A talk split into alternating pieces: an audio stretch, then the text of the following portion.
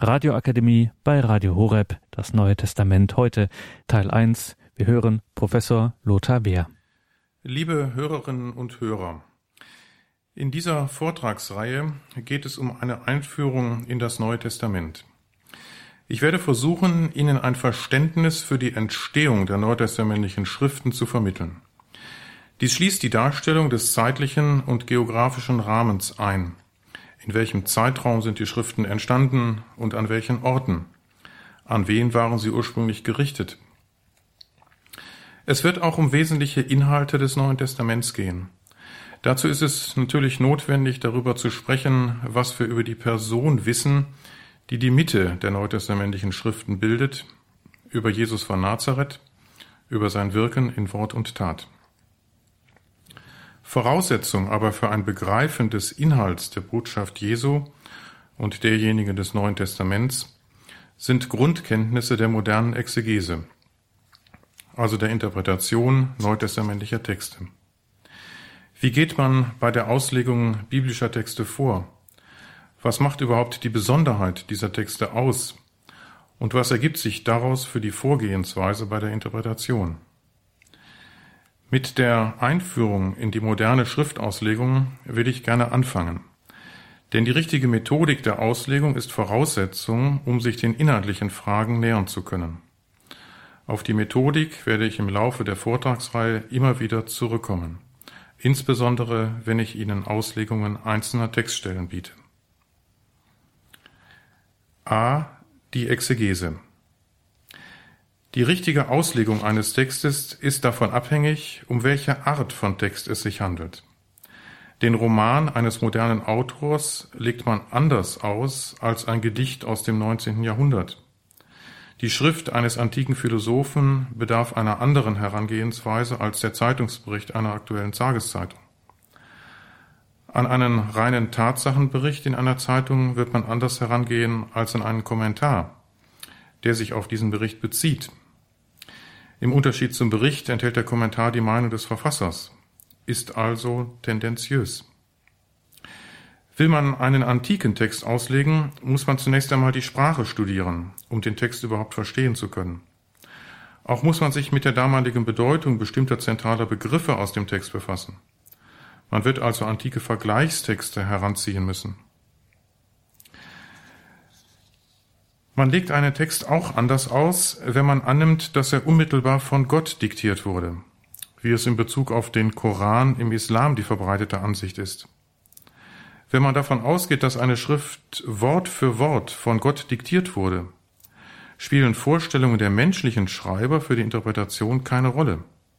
Sie haben ja keinen Einfluss auf den Text ausgeübt. Aber auch wenn man nicht davon ausgeht, dass ein bestimmter religiöser Text direkt von Gott diktiert wurde, dass er vielmehr von Menschen unter Einfluss des göttlichen Geistes verfasst wurde, wird man anders an ihn herangehen als an einen alltäglichen, rein profanen Bericht, wie zum Beispiel einen Zeitungsbericht. Ein Zeitungsbericht ist morgen oft schon überholt. Die Zeitung wird weggeworfen. Ein Zeitungsbericht beeinflusst auch nicht unmittelbar unser Leben.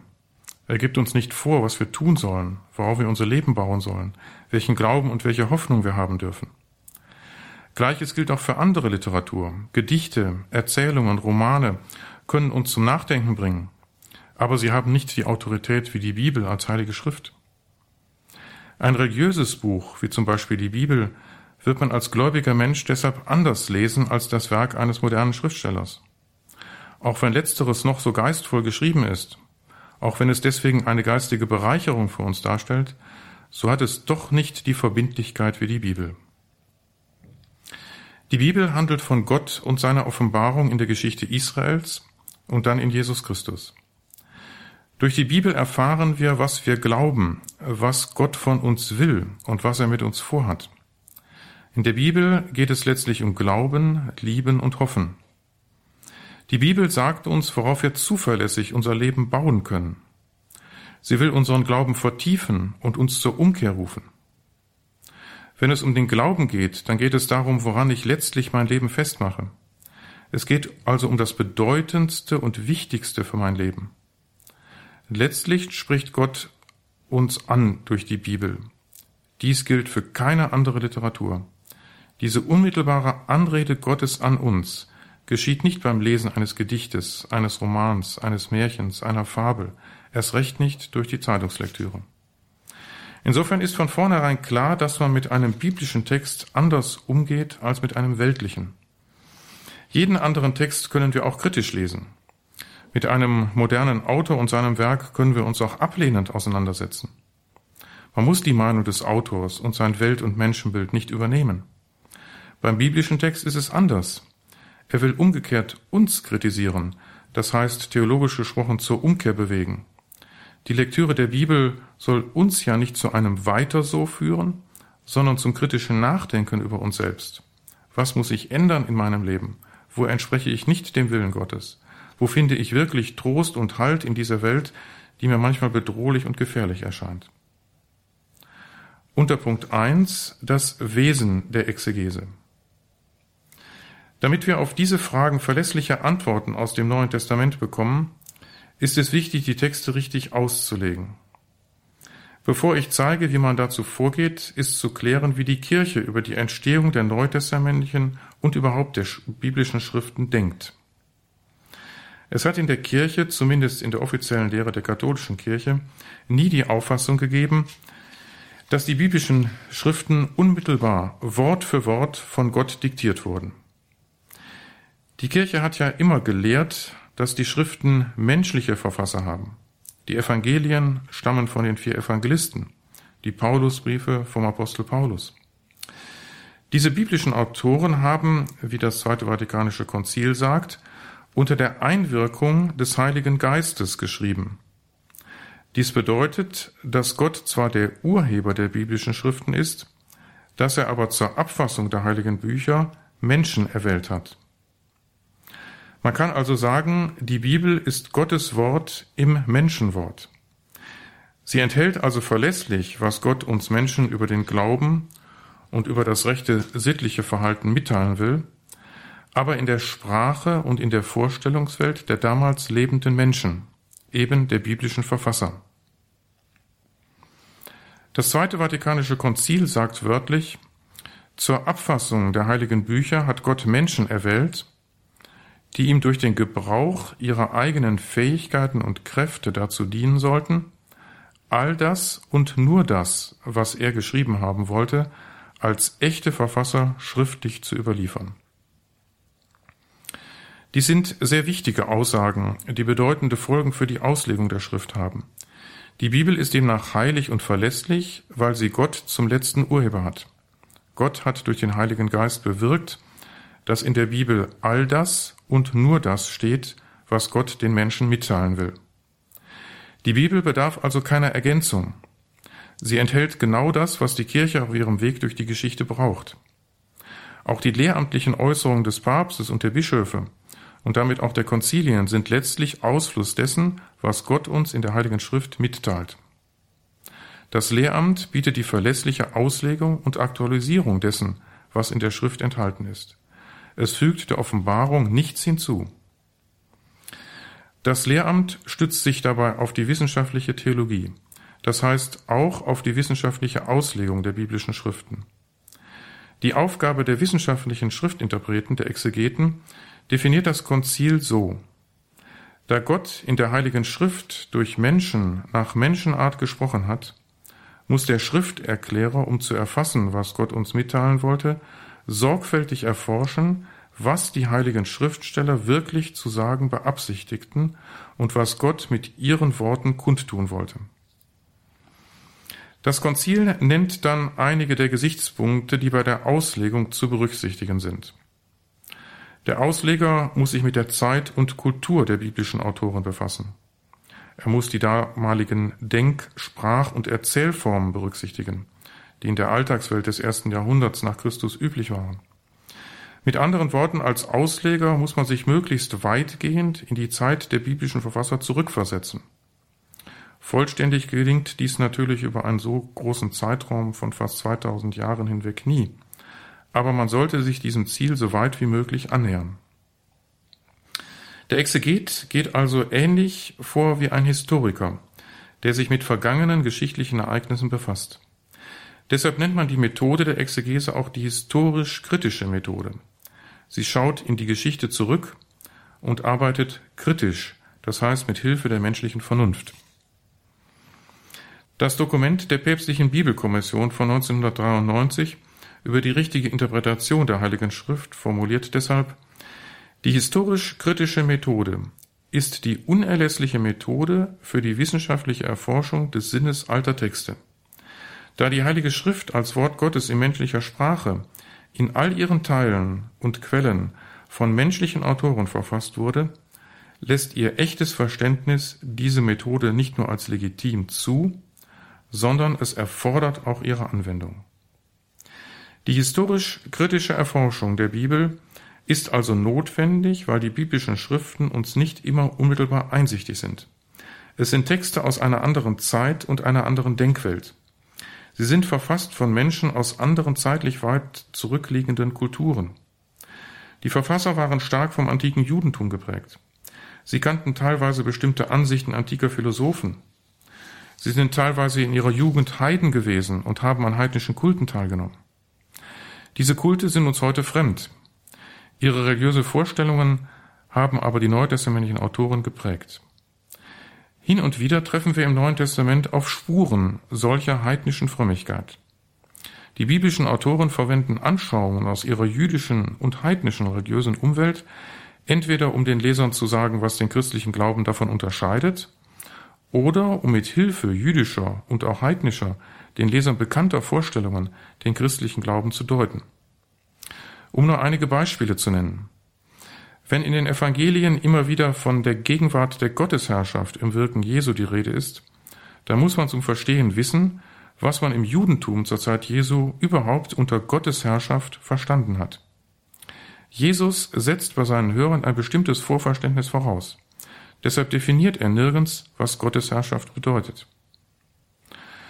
Um zu verstehen, warum Jesus sich immer wieder mit seinen Gegnern heftig über Gebote des jüdischen Gesetzes streitet, über das Sabbatgebot, über die kultische Reinheit, über die Frage der Ehescheidung. Und um die immense Bedeutung dieser Auseinandersetzungen zu begreifen, muss man um die zentrale Bedeutung des Gesetzes für das Judentum zur Zeit Jesu wissen. Wenn Paulus in 1 Korinther 10, 14 die Christen auffordert, nicht am Götzendienst, also an heidnischen Kultfeiern teilzunehmen, dann wundern wir uns vielleicht. Wie kann es sein, dass Christen noch an heidnischen Kulten teilnehmen? Man kann doch nicht gleichzeitig den christlichen Gott und heidnische Götter verehren. Wenn man aber weiß, dass man sich in der Antike in mehrere Mysterienkulte einweihen lassen konnte, dass man also mehrere Kultgottheiten gleichzeitig verehren konnte, wird das Problem verständlicher. Offenbar hat es in Korinth Christen gegeben, die Christus als eine Kultgottheit neben anderen betrachteten und die das Christentum einfach für einen weiteren Mysterienkult hielten. Paulus muss diesen Neubekehrten noch den Ausschließlichkeitsanspruch des christlichen Glaubens verdeutlichen. Man kann nicht gleichzeitig Christus verehren und dazu noch andere Götter. Vieles im Neuen Testament wird also nur verständlich, wenn man die religiösen Verhältnisse in der Antike kennt.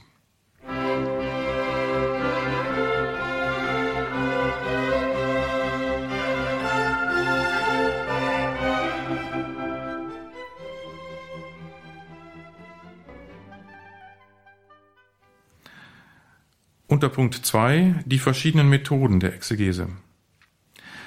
Bei aller Bedeutung der historisch-kritischen Methode kann man nicht sagen, dass sie der einzige Zugang zum Neuen Testament ist. Es gibt verschiedene Möglichkeiten, sich dem Neuen Testament zu nähern, um es zu verstehen. Die einfachste und naheliegende Weise ist natürlich, dass man den Text liest, ohne eine theologische Vorbildung zu haben. Als Christ wird man durch aufmerksame Lektüre immer wieder zu neuen Einsichten kommen. Man hat ja durch Elternhaus, Schule, Pfarrgemeinde bestimmte Vorprägungen, hat ein bestimmtes Bild von Jesus Christus und natürlich auch einige Kenntnisse über den Glauben, über die Sakramente, die Kirche und vieles andere, was im Neuen Testament auch thematisiert wird. Aufgrund dieser Vorprägungen kann man selbstverständlich auch ohne eigene wissenschaftliche Vorbildung die Bibel mit Gewinn lesen. Um die Bibel besser zu verstehen, kann man auch Auslegungen der Kirchenväter studieren. Die Kirchenväter der frühen Kirche haben sich intensiv mit der Bibel beschäftigt. In der Ostkirche praktiziert man bis heute vor allem diese Art des Herangehens an die biblischen Texte. Man geht davon aus, dass die Kirchenväter der ersten Jahrhunderte noch einen unmittelbaren Zugang zur Heiligen Schrift, besonders zum Neuen Testament hatten und deshalb manches besser begriffen haben als wir heute. Zudem finden sich bei den Kirchenvätern allegorische Schriftauslegungen. Diese sehen vom vordergründigen Sinn ab und suchen nach einem verborgenen, tieferen Sinn in den biblischen Texten. Dadurch ergeben sich oft ganz neue Aspekte. Diese Auslegungsart ist uns nüchternen modernen Menschen weithin fremd, dennoch kann man solche Allegoresen auch mit Gewinn lesen. In neuerer Zeit sind weitere Methoden probiert worden, um den biblischen Text besser zu verstehen. So gibt es tiefenpsychologische Exegese oder die feministische Auslegung der Bibel also eine Auslegung, die gezielt nach der Rolle von Frauen in der Antike, im Wirken Jesu und in den frühchristlichen Gemeinden fragt. Darüber hinaus hat man die Bibel vor allem in Südamerika befreiungstheologisch ausgelegt. Des Weiteren versucht man biblische Texte stark sozialgeschichtlich zu verstehen. Es gibt auch das sogenannte Bibliodrama, wo man versucht, biblische Texte nachzuempfinden, indem man in einer Gruppe Rollen verteilt und so biblische Szenen mit verteilten Rollen nachspielt. Alle diese neueren Methoden haben eine gewisse Berechtigung. Sie können manche Aspekte der biblischen Texte bewusst machen. Aber sie haben alle etwas Einseitiges. Man wird dem Neuen Testament nicht wirklich gerecht, wenn man alles in ihm unter tiefen psychologischen Gesichtspunkten zu erklären versucht oder wenn man alles unter der Frage betrachtet, wie die Frauen dargestellt werden oder was es bedeutet, wenn in bestimmten Texten keine Frauen ausdrücklich genannt werden. Auch das Bibliodrama lässt sich eigentlich nur sinnvoll auf bestimmte, vor allem erzählende Texte, das heißt Abschnitte aus den Evangelien und der Apostelgeschichte anwenden. Zudem enthält das Bibliodrama aufgrund der vorgegebenen Vorgehensweise einige Probleme. Zu der Idee gehört nämlich, dass den Mitwirkenden sehr viele Freiheiten gewährt werden, so dass unter Umständen am Ende eine Darstellung einer biblischen Erzählung herauskommen kann, die sich völlig vom eigentlichen Sinn entfernt hat oder diesen sogar ins Gegenteil verkehrt. Der wichtigste Zugang zum Neuen Testament ist und bleibt deshalb die historisch-kritische Methode. Die anderen Zugänge funktionieren am besten, wenn sie auf den Ergebnissen der historisch-kritischen Exegese aufbauen und wenn sie sich nicht als Alternative dazu verstehen. Deshalb will ich diese wissenschaftliche Methodik nun in ihren Anliegen und in ihren wichtigsten Arbeitsschritten vorstellen. Unter Punkt 3 die historisch-kritische Methode. Die historisch-kritische Methode hat sich in den letzten Jahrzehnten gewaltig weiterentwickelt. Man kann deshalb auch gar nicht von einer einzelnen Methode sprechen. Neben der klassischen exegetischen Vorgehensweise, die im 18. Jahrhundert ihren Ursprung hat, gibt es neuere Methodenschritte, sodass ein fast unüberschaubares Methodenbündel entstanden ist. Ich kann Ihnen deshalb in diesem Rahmen keine vollständige Darstellung der historisch-kritischen Methode bieten. Ich werde mich auf die wichtigsten, vor allem die klassischen Methodenschritte konzentrieren. Am Anfang der Auslegung eines biblischen Textes steht die Sicherung des griechischen Textbestandes. Warum ist das ein Problem? Das Neue Testament ist ursprünglich in griechischer Sprache abgefasst. Die deutschen Textfassungen, auch der Text der Einheitsübersetzung, der im Gottesdienst gelesen wird, sind Übersetzungen des griechischen Textes. Der griechische Text ist aber von keiner einzigen neutestamentlichen Schrift im Original erhalten. Es gibt nur Abschriften und Abschriften von Abschriften, davon aber sehr viele. Diese Abschriften stimmen zwar im Wesentlichen überein, so dass der Text des Neuen Testaments recht gut gesichert ist, aber es gibt auch Abweichungen, teilweise nicht unbedeutende, die Auswirkungen auf die Auslegung haben. Abweichungen entstehen durch Versehen der Abschreiber, gelegentlich auch durch absichtliche Versuche der Abschreiber, den Text zu verbessern oder zu präzisieren. Der erste Schritt der Exegese, die sogenannte Textkritik, versucht aus einem Vergleich der unterschiedlichen Textfassungen die wahrscheinlich ursprüngliche zu erheben. Dazu gibt es verschiedene Kriterien, die man mit der Zeit herausgearbeitet hat. Sie legt man an die unterschiedlichen Textfassungen an und kommt dann zu einer Lösung. In den meisten Fällen ist dies sehr einfach, aber es gibt Stellen, an denen man unter den Exegeten noch streitet über die vermutlich ursprüngliche Fassung. Man sollte diesen exegetischen Schritt nicht zu hoch bewerten. Der Text des Neuen Testaments ist weithin gut gesichert.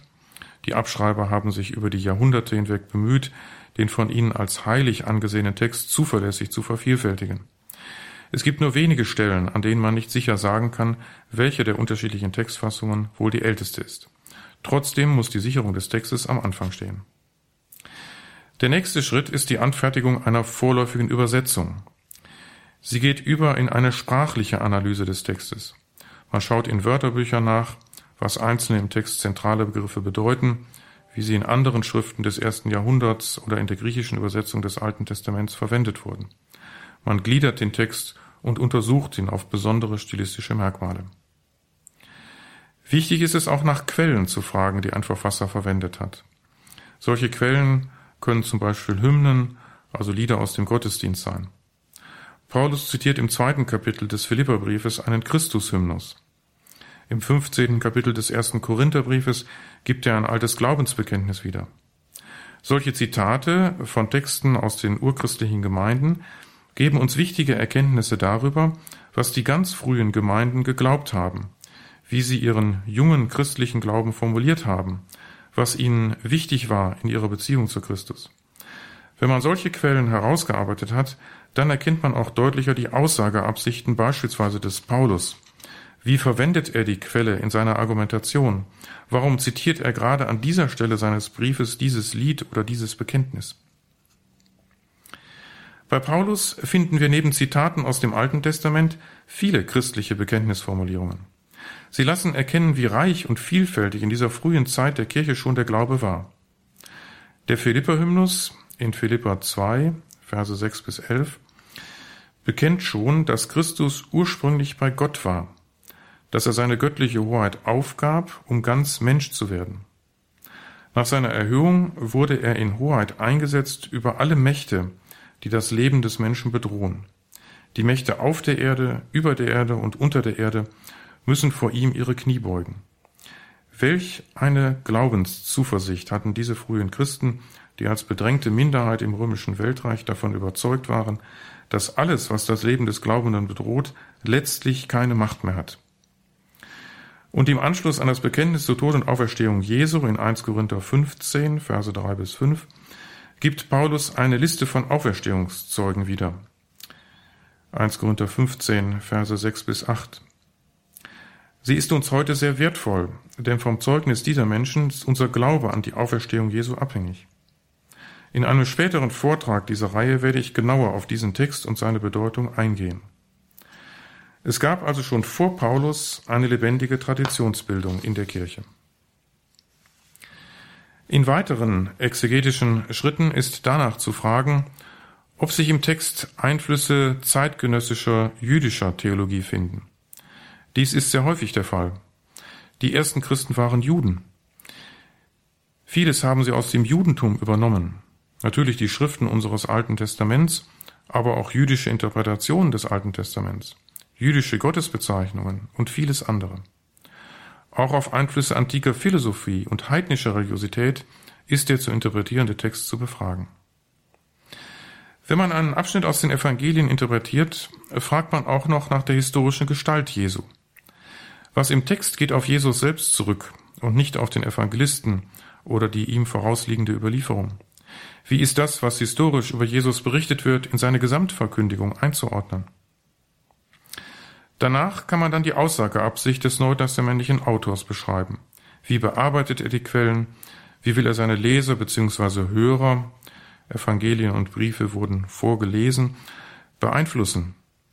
Welche Adressaten hat er überhaupt vor Augen? Gibt es bestimmte Probleme in den Gemeinden, die gelöst werden sollen? Es geht also um die historische Rekonstruktion der damaligen Situation in den Gemeinden und der Reaktion des jeweiligen biblischen Verfassers darauf. Am Ende steht bei einer vollständigen Exegese die Erhebung des theologischen Ertrags. Was will der biblische Autor über den christlichen Glauben sagen oder darüber, wie ein Christ in dieser Welt handeln soll? Was bleibt an Allgemeingültigem?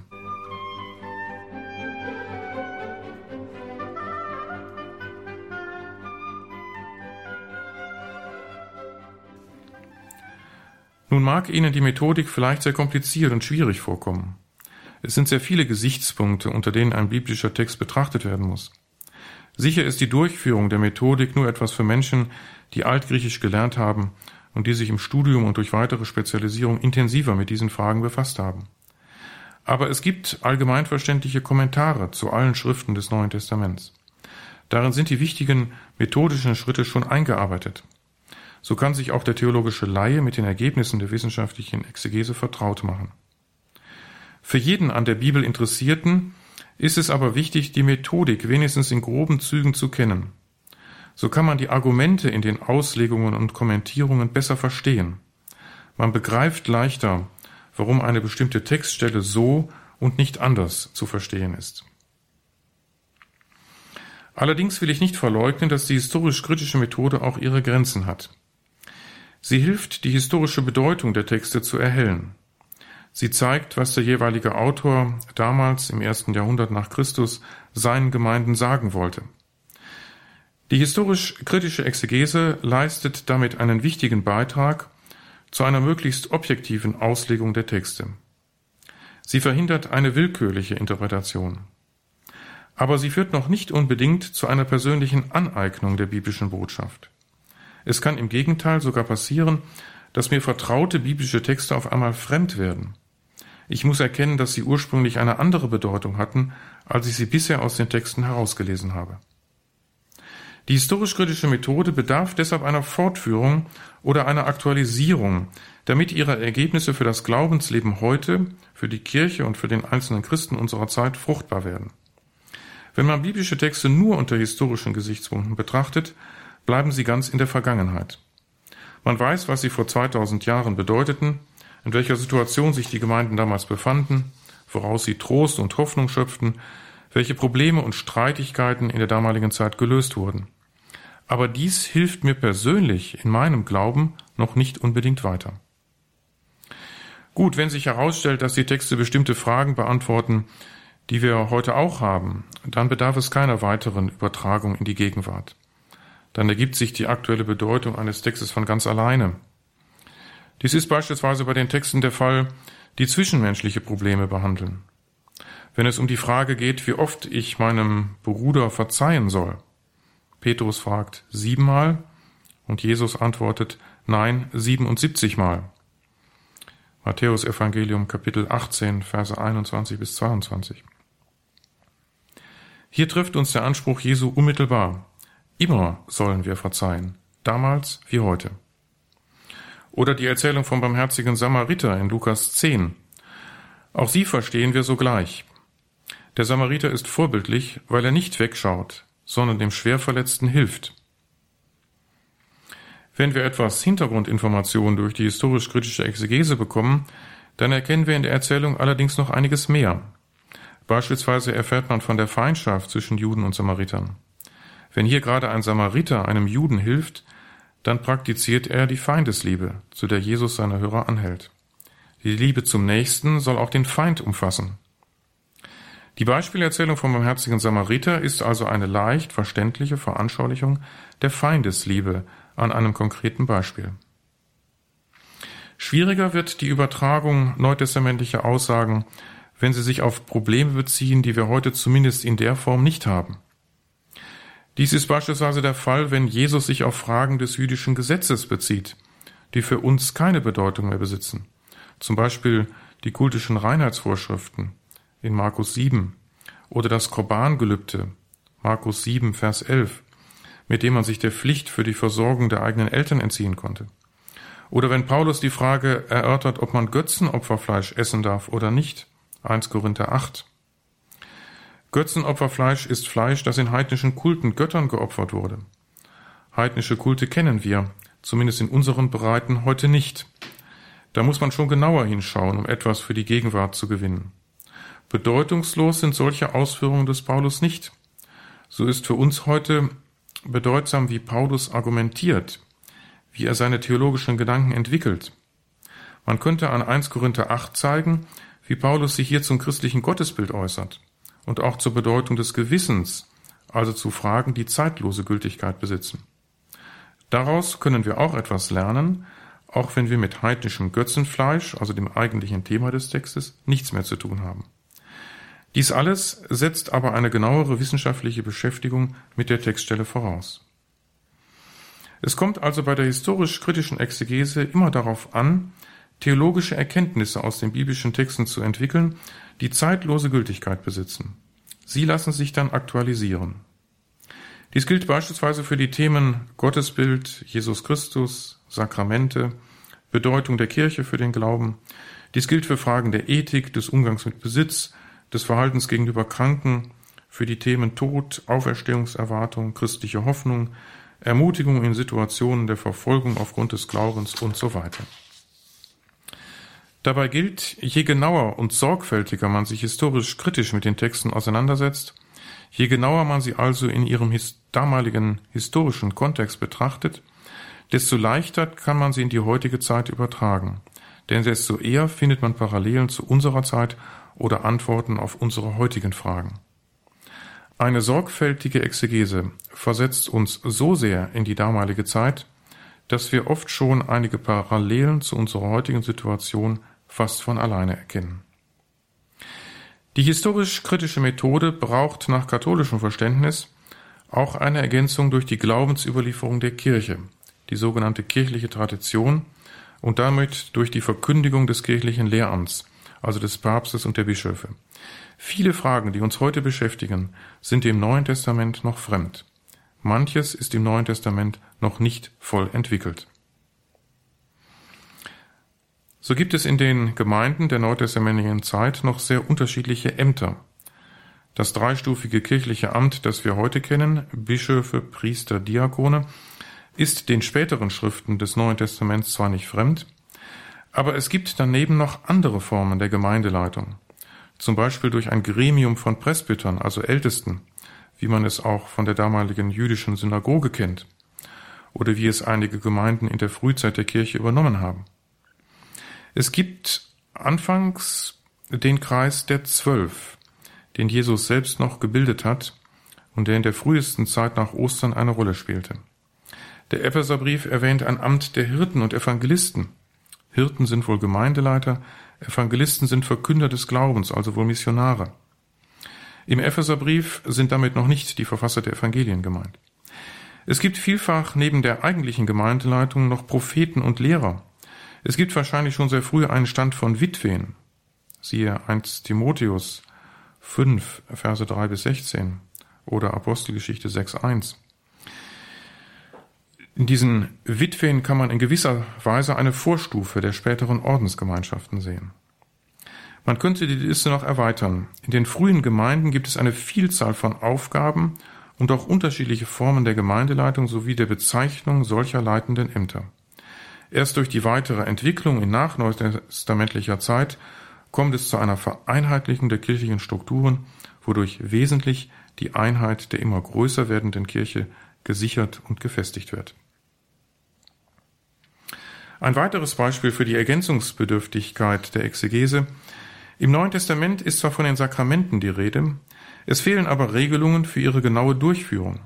Es fehlen auch genaue inhaltliche Definitionen der Sakramente und ihrer Wirkungen für die Gläubigen. Ansätze gibt es, aber genauere Ordnungen fehlen.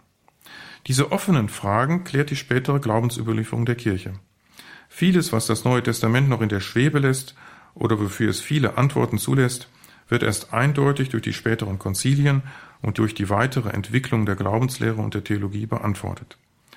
So ist zum Beispiel die Siebenzahl der Sakramente erst endgültig auf dem Konzil von Trient im 16. Jahrhundert festgelegt worden. Aus dem Neuen Testament ergeben sich nicht zwingend sieben Sakramente. Die Sakramentenlehre des Neuen Testaments bedarf also einer Aktualisierung und Konkretisierung.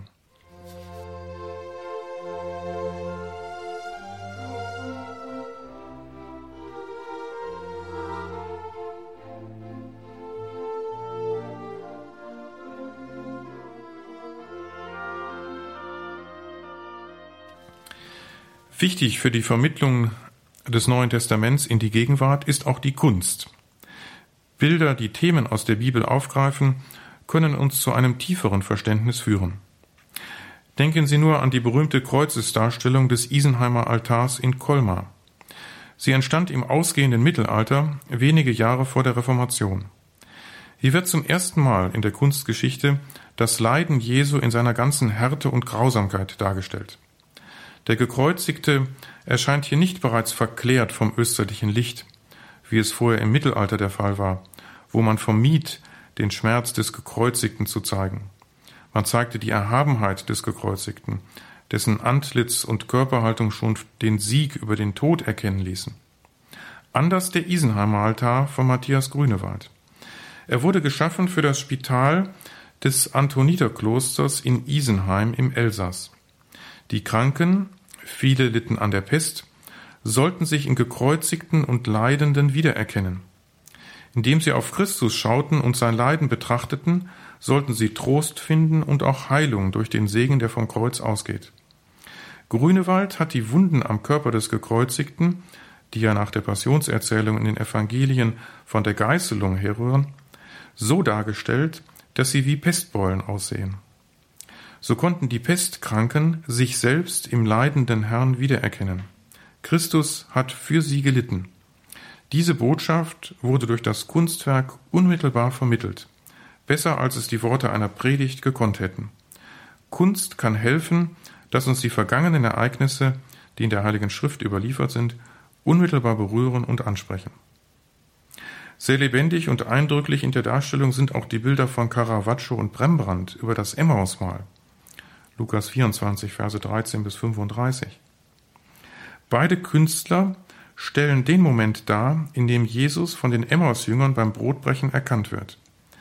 Das Überraschende und Überwältigende dieses Moments ist in beiden Bildern sehr ergreifend dargestellt. Uns ist die Emmaus-Erzählung so geläufig, dass wir das Sensationelle gar nicht mehr erfassen.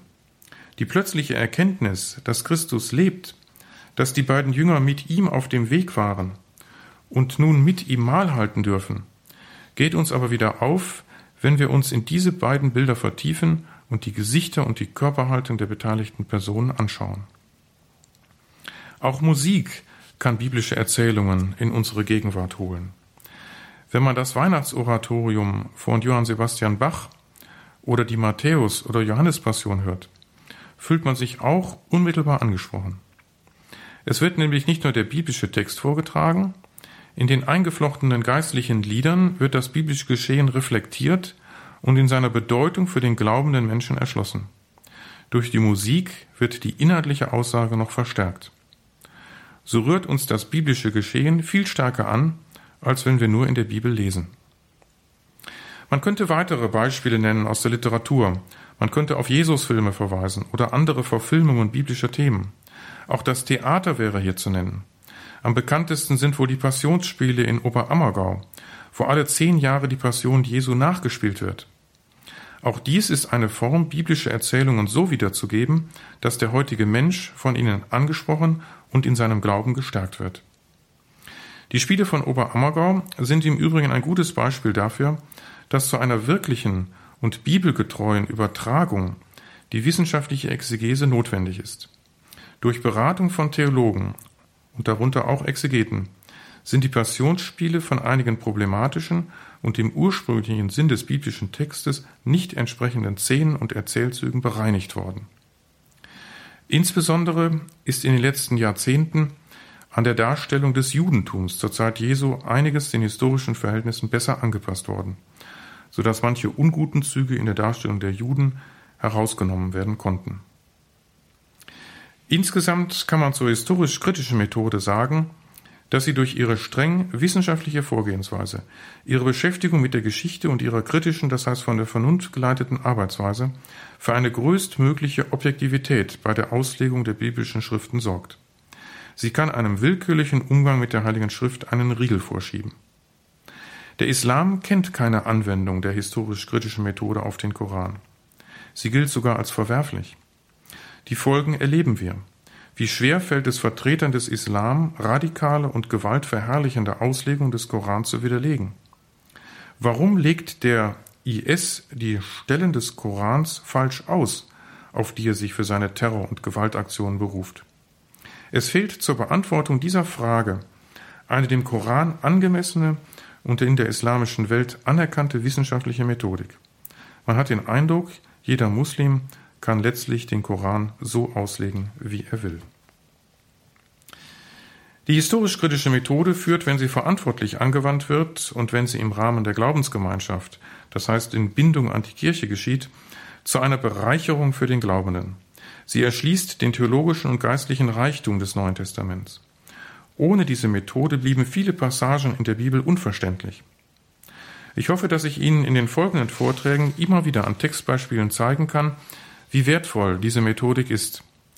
Natürlich darf man als gläubiger Christ nicht bei einer nüchtern historischen Betrachtung der Bibel stehen bleiben. Wir müssen uns den Text aneignen, ihn verinnerlichen und in unser Leben übertragen. Das Wort Gottes, das uns in der Bibel begegnet, will in uns lebendig werden. Es will Frucht bringen. Dazu ist die wissenschaftliche Exegese ein erster Schritt, aber sie bedarf der Ergänzung durch geistliche Betrachtung, durch die Auslegung der Kirche, die Predigten, durch das Glaubensgespräch oder durch die Beschäftigung mit der Kunst, der religiösen Literatur, mit geistlicher Musik oder durch einige der vielen anderen Möglichkeiten, den Text heute zum Klingen zu bringen. Wirklich gut ausgelegt ist die biblische Botschaft, wenn wir sie in unser Leben übertragen, wenn wir uns vom Wort Gottes in unserem Alltag prägen lassen. Selbstverständlich ist auch die persönliche Schriftlesung, die sogenannte geistliche Schriftlesung, ein Zugang zum Verstehen dessen, was im Neuen Testament steht. Sie ist letztlich sogar der wichtigste Zugang, weil aus diesem Wege der Text am ehesten auf mich persönlich wirkt und mich zum Nachdenken bringt. Allerdings stößt eine solche persönliche Schriftlesung immer wieder an Grenzen, weil ich manches nicht begreife. So ist es notwendig, dass ich offen bin für wissenschaftliche Erkenntnisse zur Bibel, die mich zu einem besseren Verstehen führen. Die Lektüre der Heiligen Schrift gelingt also am besten, wenn ich sie im Rahmen der Kirche vollziehe wenn ich sie also im Dialog mit der Verkündigung der Kirche und mit den wissenschaftlichen Erkenntnissen zur Bibel durchführe. Ein kleiner Schritt dazu sollen die folgenden Einführungen in das Neue Testament sein, in seinen Aufbau und seine Schriften.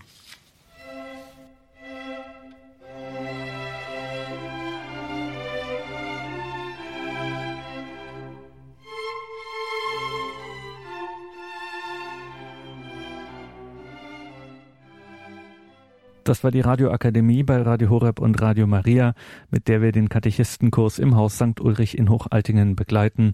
Heute hörten wir Professor Lothar Wehr von der Katholischen Universität Eichstätt-Ingolstadt. Das war der erste Vortrag der Einheit Neues Testament. Einen kostenlosen CD-Mitschnitt dieser Sendung gibt es bei unserem CD-Dienst, telefonisch erreichbar ab morgen Vormittag wieder unter der deutschen Telefonnummer 08328 921 120. In Kürze dann auch steht dieser Vortrag in unserem Podcast- und Downloadbereich auf horeb.org.